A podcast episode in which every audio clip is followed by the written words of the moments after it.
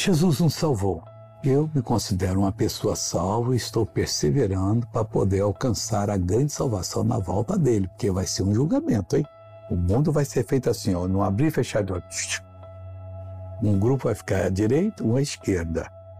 E da direita vai ouvir Jesus falar: Vinde bendito meu Pai, entrai por seu reino que vos está preparado desde a fundação do mundo. Os da esquerda e de malditos para o fogo eterno. E eu não quero estar nesse grupo, não. Veja o que Paulo falou em Romanos 1,14. Eu sou devedor tanto a gregos quanto a bar como a bárbaros, tanto a sábio como a ignorante. Eu também me sinto.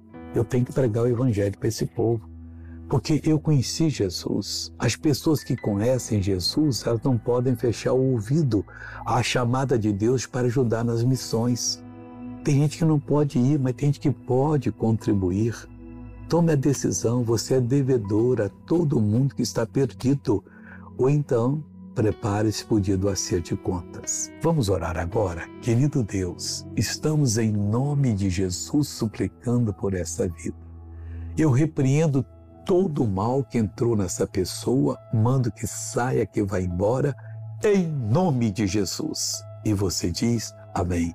Olha, tenha um dia maravilhoso e pense nas missões você também é devedor e Deus há de abençoar você.